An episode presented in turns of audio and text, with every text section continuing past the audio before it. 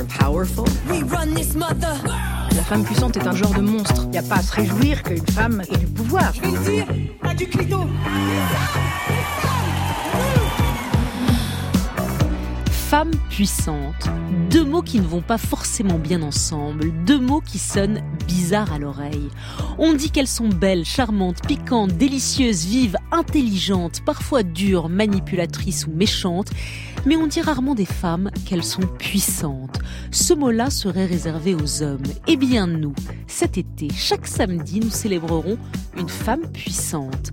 Écrivaine, dirigeante, rabbine, femme politique, photographe ou actrice. Et ce samedi, une femme derrière un objectif. Bonjour et bienvenue à tous sur France Inter. Femme puissante, Léa Salamé sur France Inter. Studio Bettina Reims. Bonjour Bettina Reims. Comment ça va? Vous allez bien? Mais bien et vous? Ouais.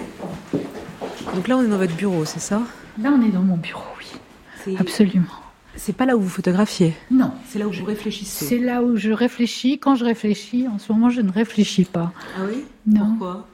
Je, je ne sais pas. Je, je ne sais pas à quoi réfléchir. Il y a des moments comme ça où, où rien ne vient Ouais. Et on se dit que ça viendra plus. ouais. Et où. On voilà. est dans cette phase-là. On est dans cette phase-là. Je, la je- phase de je n'ai plus d'espoir et puis j'aurai plus d'idées. et peut-être quelque chose de. Je comprends plus quelque chose de mon temps, je crois. Ah oui? Oui, bizarrement. J'ai l'impression. Mais je sais pas, je croise des choses, puis je me dis, euh, j'ai l'impression d'être déconnectée. Moi, j'ai grandi dans les années 70. Euh, C'était des années euh, très joyeuses, très optimistes. On sortait de la guerre, enfin, on était, déjà sortis, mais il y avait un vrai optimisme, quoi. On croyait que qu'on allait construire quelque chose de formidable dans ce pays. Et puis tout d'un coup, euh, je sais pas, tout s'est resserré, tout a rapetissé. Je, je trouve pas ma place. Je dis ça et puis peut-être dans trois mois je l'aurai retrouvé ailleurs. Mais là en ce moment je trouve pas ma place. Dans les années 90, vous avez réalisé une série qui s'appelle Chambre close, où vous proposiez à des femmes rencontrées dans la rue, vous alliez voir une femme dans la rue, vous lui disiez, montez avec moi, je vous photographie nue. Et quasiment toutes les femmes à qui vous avez demandé, quasiment toutes, ont accepté. Est-ce qu'aujourd'hui, 20 ans plus tard, vous pensez qu'elles accepteraient ou les choses ont changé? Évidemment pas. Je crois que sur 97, trois ont refusé. Ce serait impossible aujourd'hui. Pourquoi? Parce qu'elles se méfieraient, parce que les photos se retrouveraient immanquablement sur, sur des réseaux sociaux, parce qu'immanquablement, euh, elles se feraient accabler d'injures et traitées de salopes, et que je le ferais pas aujourd'hui. Je veux dire, je, Vous n'auriez même pas l'idée de le faire. J'aurais pas l'idée de le faire. Et puis je crois que que ce serait pas juste de faire ça aujourd'hui. Je crois que c'était il y a 30 ans, ça voulait dire quelque chose. Aujourd'hui, ça voudrait plus dire grand-chose. Je veux dire, quand les femmes se mettent nues euh, dans les publicités pour vendre du saucisson ou du fromage, euh, je veux dire, ça n'aurait plus beaucoup de sens. C'est une femme qui aime photographier les femmes, toutes les femmes, les actrices, les stars, mais aussi les détenues, les fémènes et les putes, ou même juste une femme croisée comme ça dans la rue et dont le visage la saisit. Ces clichés mondialement connus sont glamour, sensuels, mais surtout ils vous frappent, vous bousculent, vous provoquent. Elle dit qu'avant d'être photographe, elle n'était pas quelqu'un d'intéressant. Elle aurait pu se contenter d'être une héritière, fille d'eux, amie des gens puissants. Mais elle a préféré travailler et devenir l'une des plus grandes photographes du monde. On l'imaginait un peu froide, pleine d'assurance. Mais ce jour-là, quand elle nous a reçus dans son studio labyrinthe dans le Marais à Paris, en pull noir et Stan Smith aux pieds, elle était mélancolique et tendre, et généreuse aussi. Bettina Reims est notre invitée. Bettina Reims, si je vous dis que vous êtes une femme puissante, vous me répondez quoi? Non, je pense que pour moi la puissance, Qu'est-ce qui vous fait peur dans le mot puissance? Je sais pas, quelque chose qui serait pas totalement propre. Ah, il y a quelque chose de sale à la puissance? Ouais, enfin ça frise quelque chose qui me plaît pas beaucoup. Hmm, Parce qu'il y a une forme de domination, Il une y a une volonté forme de d'être... euh, domination, il y a peut-être une forme de D'ambition euh, D'ambition, évidemment. Mais, mais l'ambition, vous l'assumez L'ambition, je l'assume. On, on, est obligé d'assumer qu'on a de l'ambition. Je veux dire, c'est, on travaille pas comme je l'ai fait pendant tant d'années et on dit c'est arrivé par hasard et tout ça. Je l'ai pas voulu. C'est pas vrai. Je l'ai voulu. Euh, l'ambition, je l'avais. Je sais pas si je l'ai encore, mais euh, la puissance, c'est autre chose. Est-ce que c'est masculin la puissance? Ah, Bah peut-être que oui. Ah. Mais ça va à l'encontre de mon travail, parce que je dis les femmes que je photographie sont puissantes ou je les rends puissantes ou je les rends fortes et fragiles à la fois. Euh, je pense que voilà, je pense que la puissance, c'est un mot compliqué. C'est un mot que j'aime pas. Bien. Mais on va continuer quand même sur l'idée de la femme puissante, même si vous n'aimez pas ce mot. Vous avez une prédilection pour photographier les femmes puissantes, les femmes fortes en tout cas, les femmes qui ont de l'aspérité, les femmes qui ont de la personnalité. Vous dites d'ailleurs l'homme est moins complexe que la femme, moins multiple, plus simplet peut-être. Ah, plus simplet, c'est sûr. Ils vont pas aimer. Ils vont pas aimer. Non, mais je, je pense que J'aurais pas pu faire tout ce travail avec des hommes. Il y a moins d'aspérité chez les hommes. J'ai l'impression de les, de les traverser plus vite, de les découvrir plus vite, d'en arriver plus vite au, au bout. Oh, il y en a quand même avec qui on peut jouer. Marlon Brando, vous l'avez photographié Marlon Brando, j'aurais fait n'importe quoi pour Marlon Brando. Mais non, on aurait toutes fait n'importe quoi pour Marlon Brando. Non? Je lui ai parlé plusieurs fois au téléphone. Ah, c'est déjà pas mal parce que la mal. voix était magnifique. Hey Stella, What'd you, what'd you do, fall asleep in there? Hein? Mais on, on s'est pas rencontrés. Ouais. Est-ce qu'il y a un homme avec qui vous avez pu jouer un peu? Photographiquement oui. ou dans la vie? Non, photographiquement. photographiquement, euh, avec qui j'ai pu jouer Avec Michael Douglas, on a joué beaucoup. Mais c'est surtout avec des acteurs, je dois ouais. dire. Vous êtes une femme qui a fait peur, qui a pu faire peur, qui fait peut-être encore peur, non? Je sais pas, peut-être parce que je suis un peu sauvage, parce qu'on me voit pas, parce qu'on me voit pas dans des endroits publics, parce que les gens ont l'impression qu'il faut être quelqu'un d'important ou de célèbre pour rentrer ici. Alors que c'est pas vrai. Non, on peut sonner à la porte. Si je suis là, je suis là. Il m'est arrivé d'avoir des conversations avec des gens dont je savais même pas qui c'était. Mais c'est vrai que vous êtes entouré d'un halo. On a l'impression que vous êtes entouré de. Vous connaissez tous les gens célèbres du monde, presque. Bettina Reims, on a l'impression. J'ai connu beaucoup de gens célèbres. Aujourd'hui, je suis un peu en retrait. Mais oui, je connais beaucoup de monde, bien sûr. On en revient de la célébrité de, de ce petit monde-là? Je les ai connus, mais à part quelques-uns, vraiment très peu, ça n'a jamais été des amis. Je dîne pas. Hmm. Je fais mon travail et je le fais tant qu'il faut le faire. Et puis après, je rentre chez moi. Lesquels sont restés des amis? Oh, plein. Jacques Chirac. Ah, Jacques Chirac, c'est étonnant, c'est un des, des rares hommes que vous avez photographié, oui. puisque vous avez fait sa photo officielle fait sa photo en 95 et, quand et il beaucoup premier mandat. Ouais, c'est quelqu'un qui, qui a été un ami et qui a beaucoup compté pour moi. Décontracté en tenue de ville, mais sur fond de verdure. Voilà le style officiel que le président Chirac veut afficher dans les 36 000 mairies françaises. C'est Bettina Reims, photographe des stars, qui a réalisé le cliché dans les jardins de l'Élysée. Juste un mot sur Jacques Chirac. Quel mot vous vient à l'esprit quand vous, vous évoquez Jacques Chirac, quand vous pensez à lui? Tendresse. Pourquoi? Parce que c'était quelqu'un d'incroyablement tendre avec les gens qui étaient ses amis. Et on l'a décrit comme un tueur parce qu'il a probablement tué ses, ses rivaux politiques ou, ou, ceux qui auraient pu lui, lui faire de l'ombre. Moi, j'ai connu un homme exquis, drôle, délicieux, présent dans des moments difficiles, toujours. Roger, comment allez-vous? C'est gentil d'être venu ce dimanche matin pour nous, pour nous accueillir. Comment il va, M. Couder Ça va? Votre santé, ça se maintient? Comment allez-vous? Bonjour, monsieur. Est-ce qu'il avait quelque chose de féminin, Jacques Chirac? Ah non, pas du tout, c'était un cow-boy. C'est l'homme, quoi. C'est, ouais, ouais, j'aime bien ça. Il y en a un autre aussi euh, que vous avez photographié, un homme que vous avez photographié en femme.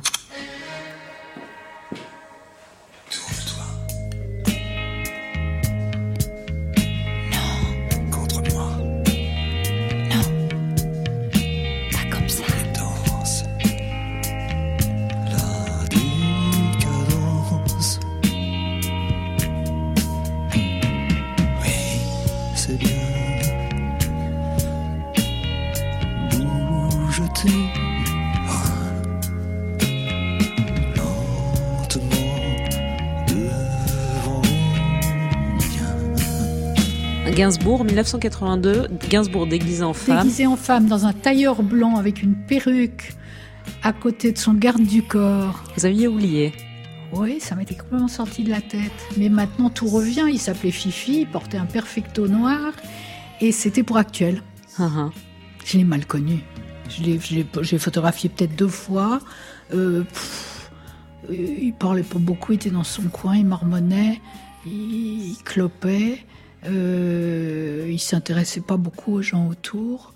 Je j'ai pas de souvenir particulier avec Gainsbourg. Oui, il vous a pas marqué. Non. Mais vous aimez sa musique quand même. Oui, j'aime bien sa musique. Alors- Mais j'écoute pas de musique. Ah oui? Bah non, Jamais? jamais. Pourquoi? J'ai arrêté un jour d'écouter de la musique. Quand? Il y a 20 ans. Pourquoi? Je peux pas dire. Je peux pas dire. C'est de l'ordre de quelque chose que je peux pas raconter. Mais un jour, j'ai arrêté d'écouter de la musique. J'écoutais beaucoup de musique. Beaucoup. Je, je vivais avec de la musique. Et j'écoute pas de musique. J'ai même pas de, j'ai même pas de radio. J'ai même pas de truc pour faire de la musique. Alors pendant longtemps, j'écoutais plus de musique, mais je mettais de la musique quand je faisais des photos. Et ben maintenant, j'en mets même plus. Pourquoi ça vous rend triste? Ça vous rend mélancolique là? Ouais. Ça vous Ouais. rappelle trop de choses et... Probablement, probablement. et donc vous fuyez la musique. D'abord, la musique d'aujourd'hui, je ne la connais pas. Et qu'en musique, au fond, on aime que ce qu'on connaît, je crois. C'est vrai en tout, d'ailleurs. Et le reste, les choses que j'écoutais quand j'étais jeune ou plus jeune, euh, ça me rend triste. Je vous ai demandé d'apporter un objet qui symboliserait la puissance des femmes. Vous avez amené quoi? Euh, Peut-être un portrait de Patti Smith, c'est pas mal. Un portrait de Patti Smith. Un, por- Elle est un où? Elle est portrait de Patti Smith. C'est vous qui l'avez faite. Non, c'est Mapplethorpe. Ah oui. Pourquoi elle? Parce que ça a toujours été une de mes héroïnes. Pourquoi? Parce que c'est une femme forte, parce que j'aime j'aime ce qu'elle chante, j'aime ce qu'elle représente, j'aime la liberté qui a été la sienne, j'aime ce qu'elle écrit, j'aime qu'elle se soit pas laissée piéger par tous ces canons de l'ultra féminité, de euh, qu'elle soit pas passée par euh, des transformations, des liftings, des machins, des cheveux, des C'est étonnant venant de vous qui avez toujours euh, sublimé les femmes, glamourisé les femmes, montré leur forme dans le- votre travail, notamment dans le travail de la mode. Et vous me dites, ce que j'aime chez elle, c'est que justement, elle n'a pas joué ce jeu, ce Oui, jeu-là. et ben, ça me plaît parce que c'est une preuve d'une immense liberté et, et d'un anticonformisme incroyable. Patti Smith, vous l'aimez tellement que vous avez choisi ça comme disque représentant les femmes. On va l'écouter.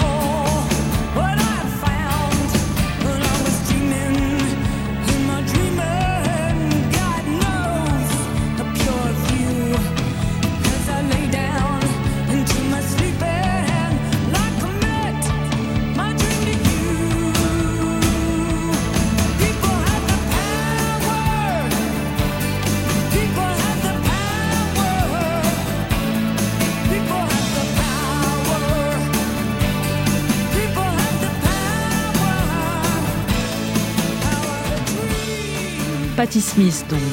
People have the power. C'était le choix musical de Bettina Reims. C'est une chanson sur le pouvoir chantée par une femme. Et Qu'est-ce qu'elle dit cette chanson? que les gens ont la liberté et le pouvoir de faire avancer leur vie Hmm. comme ils veulent ou quelque chose comme ça. C'est un message de, de ça, de liberté. France Inter. Femme puissante. Léa Salamé. Être photographe, c'est c'est être un artiste. Ah, je crois, oui. Je crois. Et être photographe, c'est une espèce d'énorme. euh, C'est un énorme. Ça regroupe tellement de choses. Je veux dire, on peut être photographe de tennis ou de course automobile ou de. Ou de guerre. Ou, ou on peut être photographe de guerre ou on peut être. euh, En quoi c'est de l'art? En quoi c'est de l'art?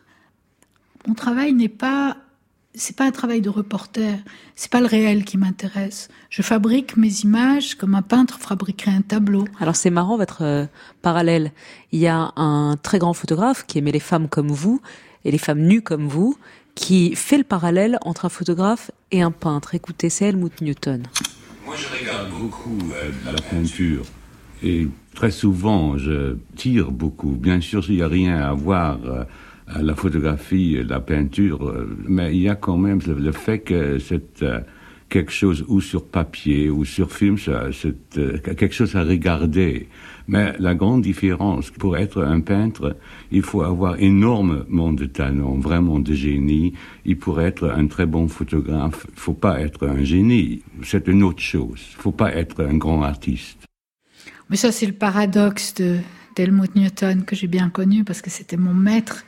Il pensait qu'il était un grand artiste. Ah, donc il ment là quand il dit oui, ça. je pense qu'il ment quand il, Il fait de la fausse modestie. Et il fait de la fausse modestie et c'était un artiste et un très très bon artiste. Il pense qu'il est un génie. Je, un génie, est-ce qu'on pense qu'on est des génies? Personne pense qu'on est des génies. Je veux dire, on a en pas- tout cas, il pensait qu'il a- était- on n'a pas peint le plafond de la chapelle Sixtine. Bah, c'est hein. ce qu'il dit. C'est ce qu'il dit.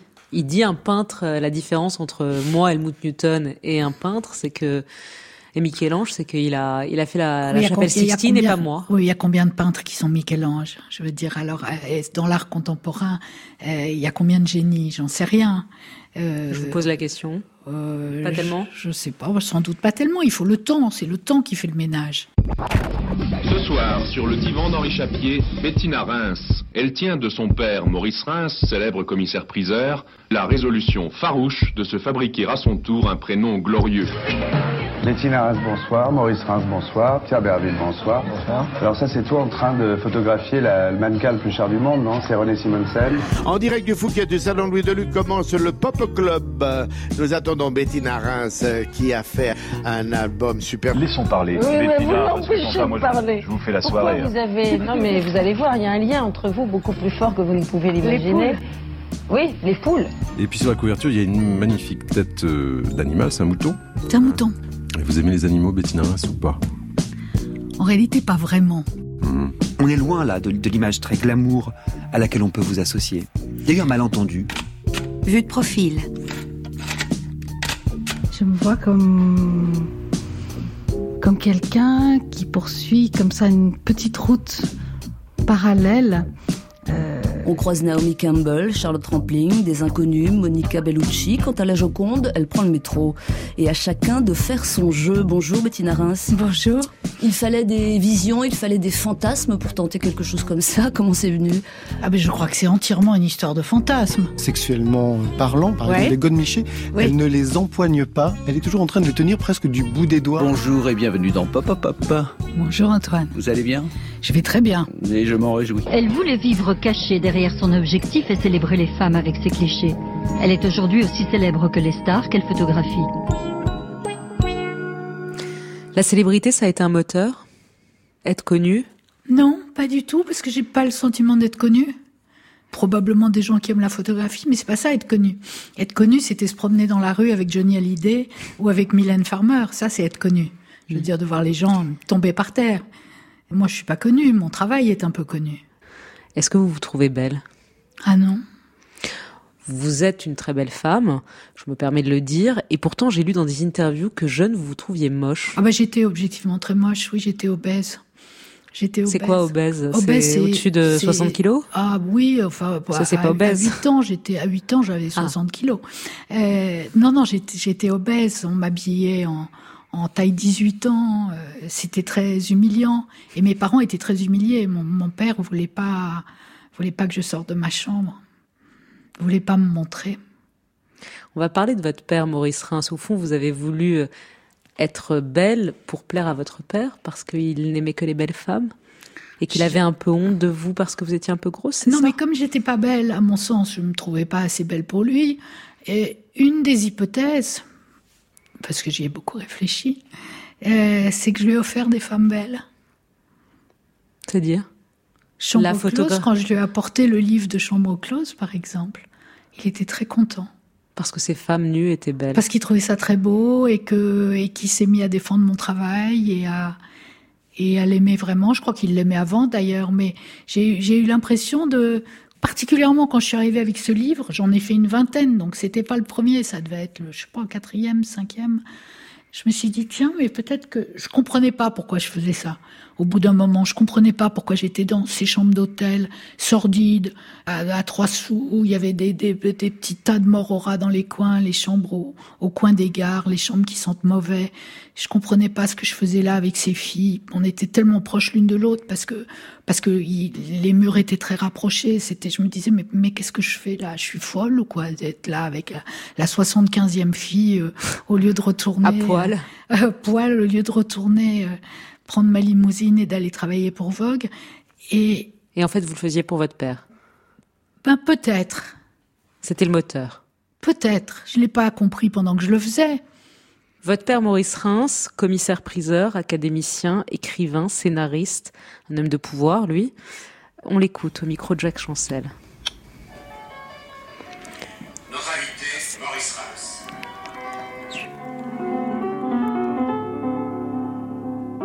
Maurice Reims, euh, l'art aura conduit toute votre vie. Vous n'auriez pu rien faire sans lui. Vous imaginez notre vie sans, sans cette curiosité? Non, je crois pas, non. Je crois, sans, vous venez de dire le mot. C'est plutôt le mot de curiosité qui me, m'a plus conduit à, à ma vie qu'encore que l'art. L'art étant, si vous voulez, à une des clés de la curiosité. D'ailleurs, je- j'emprunte à votre écriture. hein. Vous dites euh, l'art ne peut être qu'amour, lequel amour a volontiers un doigt sur les lèvres?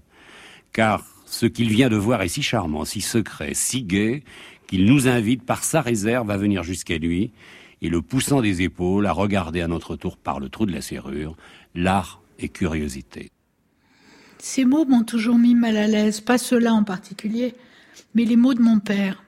Je sais pas pourquoi. J'ai pas réussi à lire ses livres. J'en ai jamais lu un jusqu'au bout. Pourquoi? Parce qu'il employait des mots que je trouvais pas toujours propres. Pourquoi? Je comprends pas. C'est difficile à expliquer. Euh, D'abord, il parlait beaucoup des femmes. Euh, et il parlait des femmes d'une manière qui ne me plaisait pas. Il séduisait des femmes, mon père. C'était son truc. Il se vantait à 80 ans de séduire des jeunes femmes dans la rue et de réussir à les emmener prendre le thé. Je pense pas qu'il faisait beaucoup plus, mais déjà. J'ai toujours eu un, rapport de, malaise avec son, histoire de séduction, de toutes ces femmes qui tournaient autour de lui, de la tristesse de ma mère. Je l'en voulais pour tout ça. Sur votre mère, vous dites que c'était une femme qui a été écrasée par un homme toujours dans la lumière. Au fond, ça vous heurtait cette image de la mère effacée, écrasée par l'homme? Ah oui, ça m'a beaucoup heurté. Et puis ma mère était très malade. Ma mère était malade. Elle était enfermée dans une pièce avec une dialyse. Mon père ne venait jamais la voir. Elle était seule. Ma mère était une femme assez seule. Puis après, j'ai découvert que qu'elle avait quand même réussi à, à avoir du plaisir et, et à s'en sortir un peu. Vous avez voulu la venger, votre mère, d'une certaine manière, dans votre vie? Non, je crois pas qu'il y ait une histoire de vengeance. D'abord, j'ai été mère moi-même un jour et, euh, et je me suis réconciliée. Je me suis réconciliée terriblement avec mon père. On s'est retrouvés ce jour-là. On s'est retrouvés parce qu'il adorait son petit-fils, qu'il a été un grand-père formidable, après avoir été un père lamentable. Euh, et on peut pas en vouloir aux gens toute sa vie. C'était mon père, c'était un homme merveilleux, il avait un talent fou, il était séduisant, il était mais un père lamentable, dites-vous. Écoutez ce que dit Nathalie Reims, votre sœur de votre père. Non pas en disant papa ou mon père, mais Maurice. Ouais. Comme d'un copain. Ah oui, un ami, euh, certainement, euh, certainement un ami très très proche. Parce que je, je sais pas, au départ, il n'était pas du tout fait pour être père. Il voulait pas d'ailleurs d'enfant. Et puis quand il a rencontré ma mère, ils avaient 25 ans d'écart. Ma mère avait 19 ans. Il était amoureux d'elle et elle lui a dit "Écoute, moi, je suis d'accord pour euh, pour t'épouser à condition que tu me fasses des enfants." Et puis euh, Bettina est arrivée, puis mon frère Louis, puis moi, et, euh, il a été un père absolument magnifique, mais sur le tard. Et je sais pas, de temps en temps, je crois que papa sortait, mais véritablement Maurice, parce que je considérais que le rapport était beaucoup plus, euh, en effet, un rapport profond, un rapport très très profond, des liens très à la fois secrets et terriblement attachés l'un à l'autre, mais euh, papa, c'est pas quelque chose qui me venait spontanément. Nathalie Reims dans l'émission Quand je serai grand avec Philippe Bertrand, c'était sur Inter. C'est étrange d'entendre deux sœurs parler si différemment d'un même père. Je pense qu'il y a une histoire de génération. Nathalie est plus jeune. Ma mère est partie un moment et elle est restée seule avec notre père. Et donc, euh, ils ont eu ce, ce moment tous les deux. Moi, je suis partie très tôt. Moi, à 16 ans, j'étais partie. Mais je suis jamais revenue. Donc, elle a eu une euh, relation eu- finalement plus Elle a eu une simple avec votre père. Plus simple avec notre père et sans doute plus difficile avec notre mère. Mais il faudrait des heures et c'est à elle de le raconter. Et c'est pas le sujet, Mais, là. euh, mais oui, oui. Moi, je me suis construit contre lui et, et grâce à lui. Je veux dire, je lui dois cet œil parce que j'ai un œil, un vrai œil. C'est lui qui vous l'a donné Cet œil sur l'art, sur l'objet, Ouais, sur la beauté Oui, je, ça, je lui ai pris. Hmm. Ça, je lui ai pris parce que les rares fois où on s'est promené ensemble, très peu de fois, on est allé dans des musées ou dans des cimetières parce qu'il adorait la sculpture et qu'il trouvait que la, la sculpture était belle dans les cimetières. Et là, il s'arrêtait toujours devant la juste chose, devant le bon objet, devant. On n'allait jamais devant la chose évidente. Et j'ai attrapé ça de lui, oui, je crois. Grandir dans une famille célèbre, c'est un plus ou un moins? C'est les deux. C'est les deux. C'est une famille bourgeoise, grande bourgeoise. Il y avait de l'argent. D'ailleurs, on vous a reproché une arrogance de classe. Bien sûr, bien sûr. Ce qui n'était pas vrai d'ailleurs. Mes parents, euh, mes parents n'étaient pas comme ça. Leurs amis étaient beaucoup des artistes. Euh, J'ai regretté d'ailleurs mes années de rébellion parce que si j'avais été un peu moins conne, euh, j'aurais dîné avec Man Ray, euh, déjeuné avec Breton euh, euh, et goûté avec Éluard, ce qui aurait été plus intéressant que mes copains sur des scooters. mais mais peut-être qu'à mon âge, on savait pas ça. Est-ce que euh, ça m'a desservi, bien sûr, ça m'a desservi au début beaucoup, beaucoup. D'abord, les gens me payaient jamais parce qu'ils disaient elle n'a pas besoin d'argent, on n'a pas besoin de la payer, donc il fallait tout le temps courir chercher de l'argent. Et puis, euh, Et puis, fille parce d'eux. que- Fille Et puis, on a dû fille dire d'eux. au début, non? Oui, beaucoup, beaucoup. Ah, elle est là parce qu'elle est pistonnée, c'est la fille de Maurice Reims. C'est la fille de Maurice Reims. Et puis un jour, on a arrêté de le dire. Ouais. Et, Et euh, vous vous êtes fait un prénom. et je me suis fait un prénom, et il a vieilli, et on a arrêté de parler de lui, et ça m'a fait une peine infinie.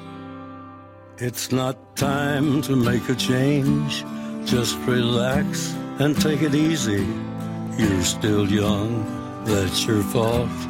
There's so much you have to know. Find a girl, settle down. If you want, you can marry. Look at me, I am old, but I'm happy. I was once like you are now. And I know that it's not easy to be calm when you found something going on. But take your time, think a lot.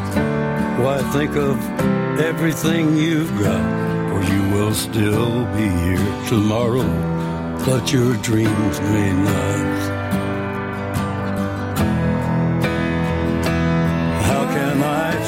Try to explain? When I do, he turns away again. It's always been the same, the same old story. From the moment I could talk, I was ordered to listen. There's a way, and I know that I have to go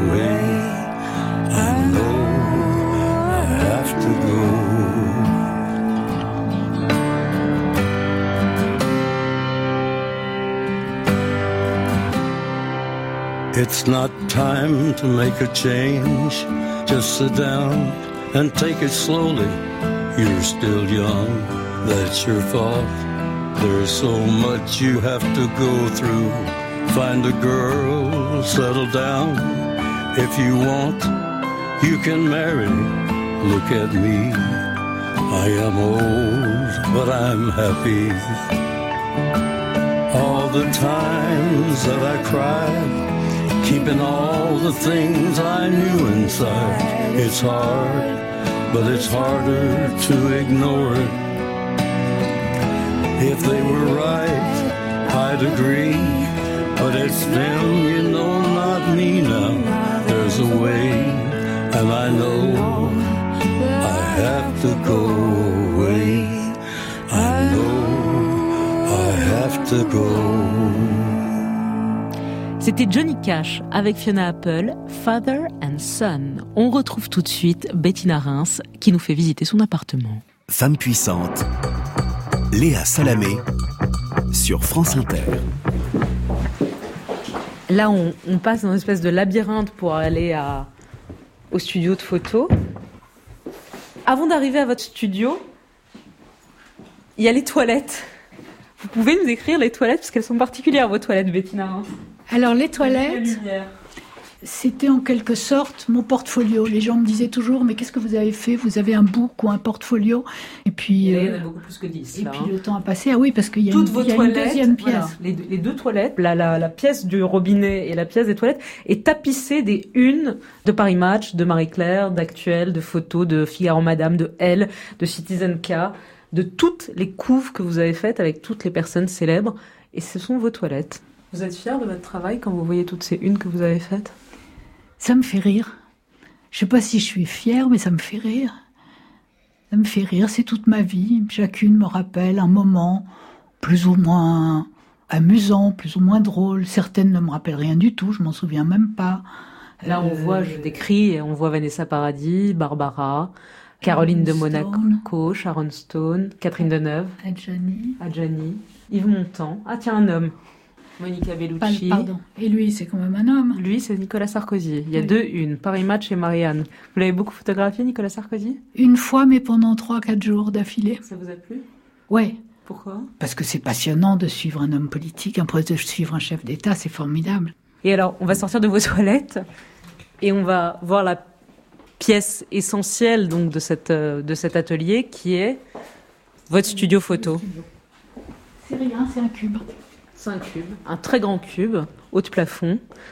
Voilà, et c'est un endroit qui change de, qui change d'aspect, qui change de tête. Ça devient une chambre à coucher, ça devient, c'est même devenu un jardin. On y a planté des arbres et des, ça peut devenir. il y a des caisses de vin dans le coin. Qu'est-ce que ça fout là, ça? Ça, c'est pour une fête qui se prépare. Ah, j'en saurais pas plus. Merci pour cette petite visite des lieux. On va retourner dans le bureau? Bien sûr. Bettina Reims, il y a une photographe, une autre photographe, une pionnière de la photographie que je crois que vous aimez beaucoup, j'aimerais qu'on écoute. Diane Arbus. Vous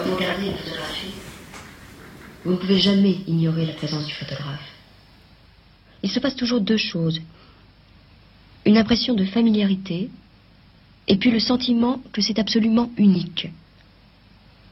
Mais il y a toujours pour moi un point où je m'identifie à eux.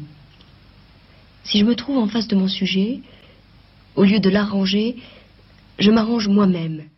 Diane Arbus, 1980, on est dans l'émission Zigzag sur France 2. C'est grâce à elle que je suis devenue photographe, ou à cause, ça dépend des jours. Euh, oui, ce sont les premières photos que j'ai vues sur un mur. Et puis j'ai lu la préface d'une biographie qui lui était consacrée, où elle racontait son rapport avec ses modèles. Et j'ai trouvé ça absolument magnifique. Qu'est-ce qu'elle disait? Ah, elle était incroyablement, alors elle, elle était incroyablement brutale. Ah oui? Ouais. Elle raconte une scène où elle a allongé une femme sur un lit. Je sais plus qui c'est, mais je pense que c'est une femme anonyme. Et puis elle veut plus poser. Elle veut se lever, elle veut s'en aller. Et Diane Arbus prend son appareil, se met à califourchon sur elle, et avec ses cuisses, coince le corps de la femme et la photographie du dessus. Ah, mais C'est quasiment du harcèlement. Ça ressemble à du viol, Bah oui, presque. Ça m'a paru absolument incroyable de pouvoir en arriver là et de pouvoir le raconter. Et je sais pas, je suis bizarrement tombée amoureuse de cette femme. Elle avait cette espèce de double chose, de brutalité quand elle photographiait et de tendresse pour les sujets et d'amour pour les sujets qu'elle photographiait. Hmm. Mais on voit bien quand vous parlez de Diane Arbus, quand vous parlez de votre travail et du rapport au modèle, on voit bien que ça peut être un jeu dangereux. On l'a vu récemment avec le mouvement MeToo et ce qui s'est passé, une, toute une série de modèles qui ont accusé euh, les photographes et des photographes de renom d'avoir abusé de leur position dominante d'une certaine manière, soit pour les harceler sexuellement, soit pour leur voler quelque chose. Qu'est-ce que vous avez pensé de tout ça? D'abord, est-ce que vous saviez? Est-ce que ça vous a surpris? Est-ce que est-ce que vous regardez ça avec euh, scepticisme? Qu'est-ce que ça vous évoque tout ça? Moi, je savais tout ça. Je savais tout ça parce que on travaille tous avec les mêmes équipes, plus ou moins. Et je trouvais ça dégoûtant quand on les voit arriver euh, ici au studio, qu'on fait un casting et qu'elles ont 16 ans, qu'elles ont leur plan de métro dans la poche parce qu'elles sont jamais venues à Paris, qu'elles parlent pas un mot de français mais pas un mot d'anglais et que elles se présentent, elles savent pas si elles se présentent chez un homme ou chez une femme, si je suis un photographe ou si je suis autre chose, ou elles arrivent avec leurs photos sous le bras et dans un état de fragilité extrême. Et je trouve ça absolument dégueulasse. Vous dites vous saviez, vous saviez, vous n'avez rien dit. Ben, c'était pas mon rôle de le dire. À qui l'aurais-je dit? Mais on en parlait entre nous. Oui, bien sûr, on savait. Moi, quand des filles me demandaient des conseils, je pouvais dire à une. Mais enfin, c'était surtout des garçons qui ont harcelé des garçons. Et moi, je photographie pas les mannequins hommes, donc je les ai pas connus ceux-là. Mais, vous saviez. Je savais, oui, bien sûr. Bien sûr. Et ce mouvement MeToo, plus généralement en dehors du milieu de la photo, qu'est-ce que vous en pensez Cette fameuse libération de la parole de la femme? Ben, Je trouve ça très très bien. Il y a deux choses. Il y a, je trouve la libération de la parole de la femme une chose absolument nécessaire, indispensable et très bien. Et je trouve que le dénonce ton port ou l'idée de la délation, balance ton port, moi je trouve que là on franchit la limite. J'aime pas ça. Je veux dire, l'espèce de grande messe qui consiste à ce que tout le monde dénonce tout le monde de quelque chose, euh, ça me plaît pas. Je veux dire, ça m'a rappelé euh, comment les Français se sont conduits pendant la guerre. Euh, à ce point? Ah ouais. Ah ouais. Ah ouais.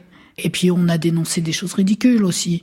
Je veux dire, euh, je sais pas, il m'a mis la main sur l'épaule, euh, il m'a dit t'es jolie. Euh, je sais pas. Alors le, la séduction n'existe plus, le, le, droit à la séduction n'existe plus. Peut-être c'est un excès euh, inverse à une situation pour retourner voilà. à quelque chose de plus raisonnable.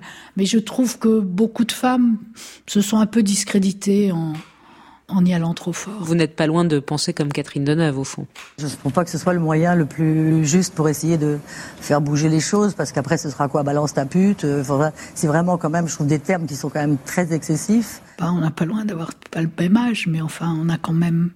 Oui, on a vécu les mêmes choses. Oui, d'ailleurs, c'est étonnant que ce soit souvent des femmes au-delà de 50 ans qui ont trouvé que les plus jeunes qui dénonçaient euh, trouver ça ridicule. C'est-à-dire que, oui, parce que vous nous, êtes les piliers féministes. Ça, nous, on trouvait ça gay, on trouvait ça normal. Je veux dire, moi, quand je... Bon, d'abord, on était tout en short et il n'y avait pas de problème. Mais quand je passais devant un chantier et que les gars, ils sifflaient, on était contente. On se disait qu'on était jolis aujourd'hui. C'était plutôt bien. Hmm.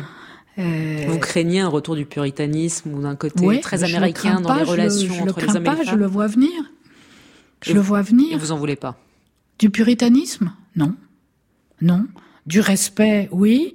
Euh, je veux dire, on pince pas les fesses des femmes dans le métro. Euh... Oui, vous n'êtes pas à dire les frotteurs, c'est très dans le métro, c'est très bien. Non, quand même. non, vous, pas vous du pas tout. Hein. Pas du tout. Mais euh, mais ça conduit à quelque chose de du puritanisme, de ces mouvements extrêmement religieux, catholiques en particulier, euh, qui sont contre l'IVG, contre l'avortement, contre le mariage pour tous, contre euh, la GPA, contre tous ces progrès que le monde est en train de faire et je trouve ça une, un retour en arrière absolument terrifiant. C'est quoi la beauté, Bettina Reims? Comment vous la qualifiez? Ah, c'est la, la beauté, c'est un, c'est un don. C'est un don, contrairement à ce que les, beaucoup de femmes croient aujourd'hui. Euh, c'est pas, c'est pas un chirurgien qui peut vous donner de la beauté. La beauté, c'est un don. C'est quelque chose qu'il y a dans le regard. C'est quelque chose qu'il y a dans la voix, dans la manière de bouger, dans la manière de s'exprimer, dans dans le, rapport qu'on peut avoir avec l'autre, avec, je sais pas, c'est C'est énorme la beauté. Moi, moi j'adore la beauté. Et beaucoup de femmes, quand elles sont un peu moins jeunes dans la mode, dans le monde dans lequel j'ai vécu longtemps, deviennent jalouses des, des mannequins et disent d'une fille, tiens, bah celle-là, elle est trop grosse alors qu'elle pèse 48 kilos, bah celle-là, elle a les jambes trop courtes. Je veux dire, moi, j'ai jamais eu ce sentiment d'envie ou de désir, je suis juste absolument époustouflée par la beauté. Hmm. Un mot sur la vieillesse. Écoutez ce qu'en dit une actrice que vous aimez beaucoup, Charlotte Rampling.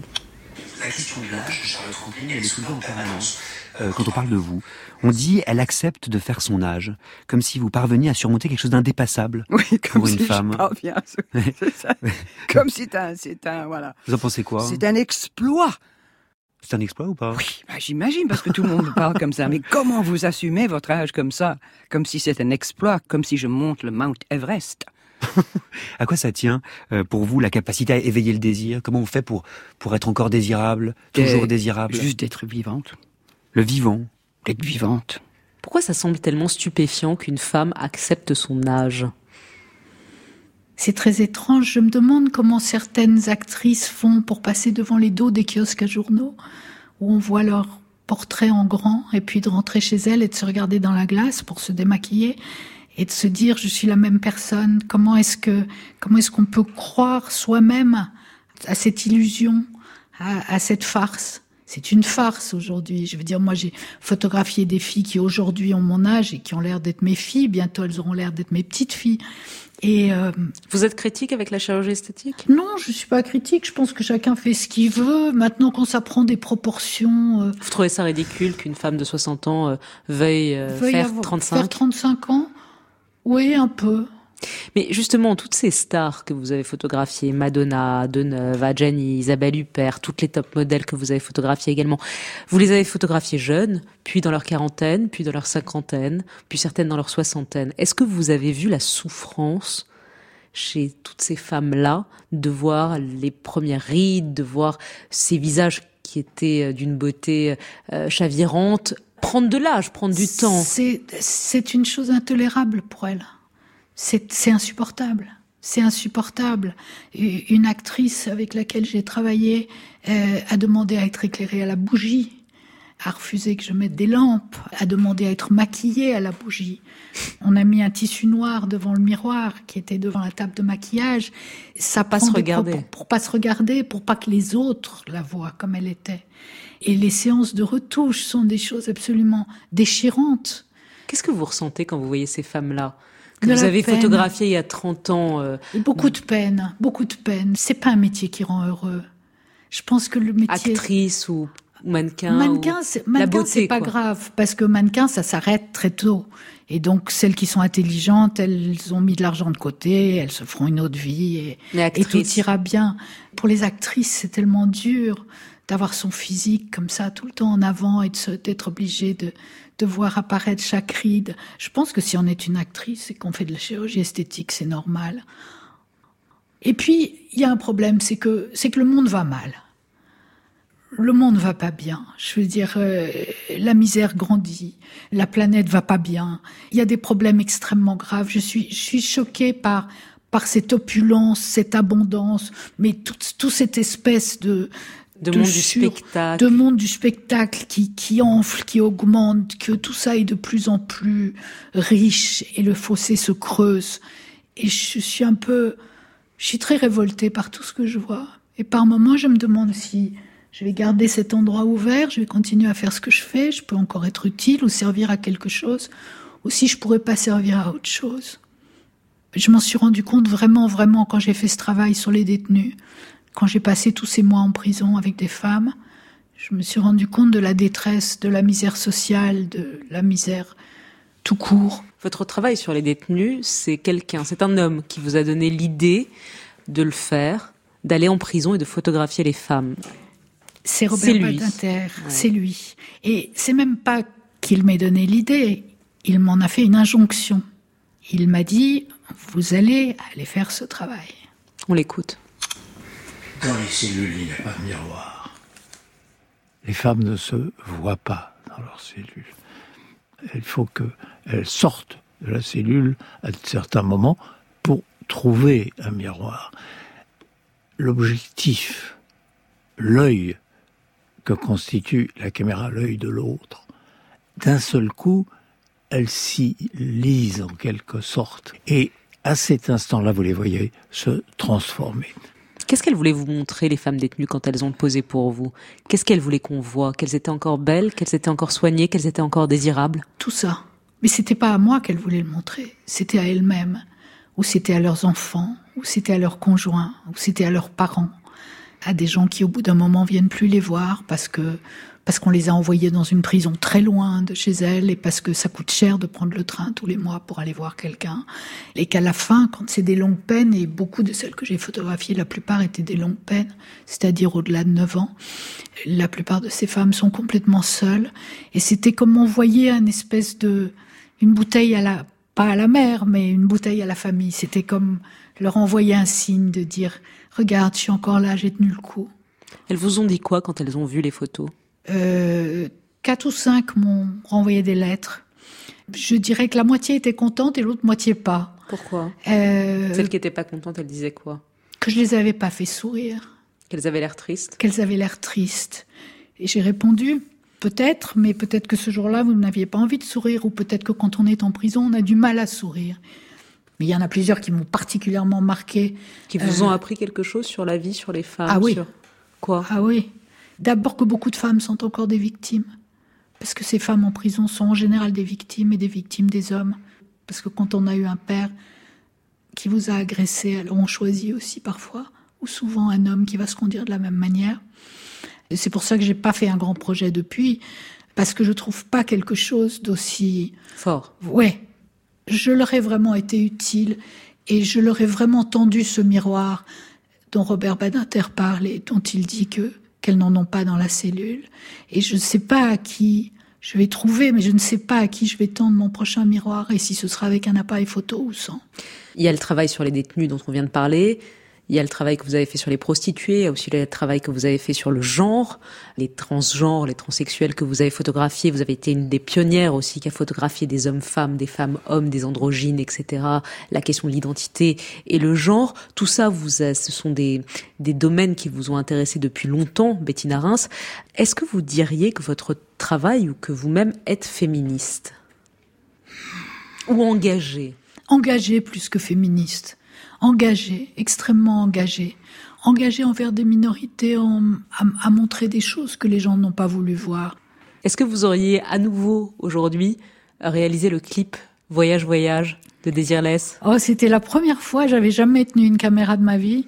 Il est pas terrible ce clip, mais je sais pas pourquoi il est resté, mais je crois que c'est la chanson qui était formidable. Et ben justement, on l'écoute. J'avais jamais fait ça de ma vie.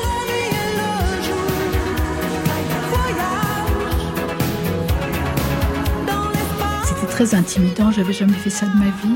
C'était une grande productrice, Claudie Ossard, qui venait de produire 37.2 le matin et qui m'avait demandé de, de, tourner ce clip. Parce que elle, Désirless, elle n'était pas facile et que moi j'étais connue pour, pour m'en sortir bien avec les femmes et les embellir ou les rendre jolies. Ou...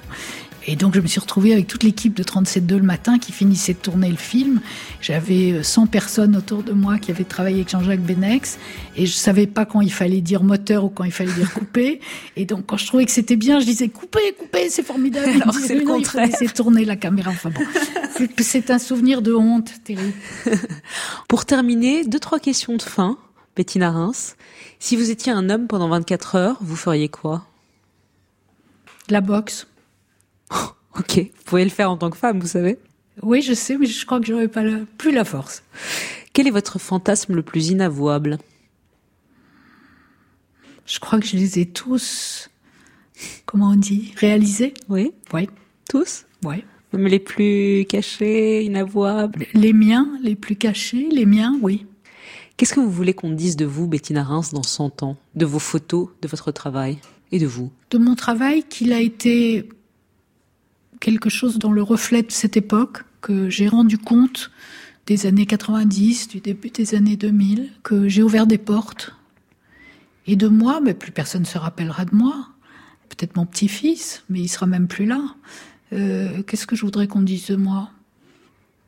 Je sais pas. Peut-être que j'ai jamais fait de mal à personne. Que j'étais une emmerdeuse. Ah, c'est plus marrant ça. Merci Bettina Reims. Merci. Merci de nous avoir reçus chez vous.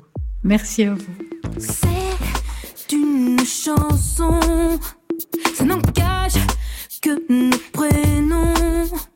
Dans mes graves articulés, c'est ce que je me dis quand je termine ce couplet. Je sais que t'as dit non, effrayé par mes façons. Mais quand même, cette chanson une pensée, moi qui sais te trouver. Tout vient par grand froid de ta bouche la baie. C'est comme si ce tu me mets plus fort,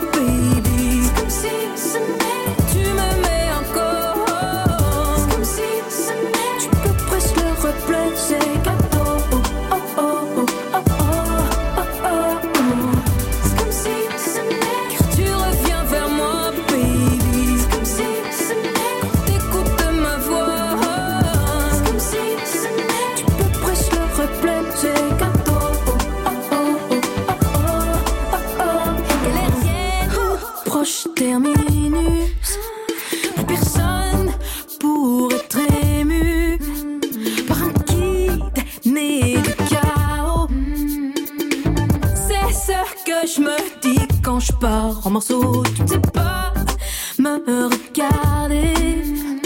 Ma voix de chevalier rend justice à ma beauté. Plus douce et tranchante quand je me raconte.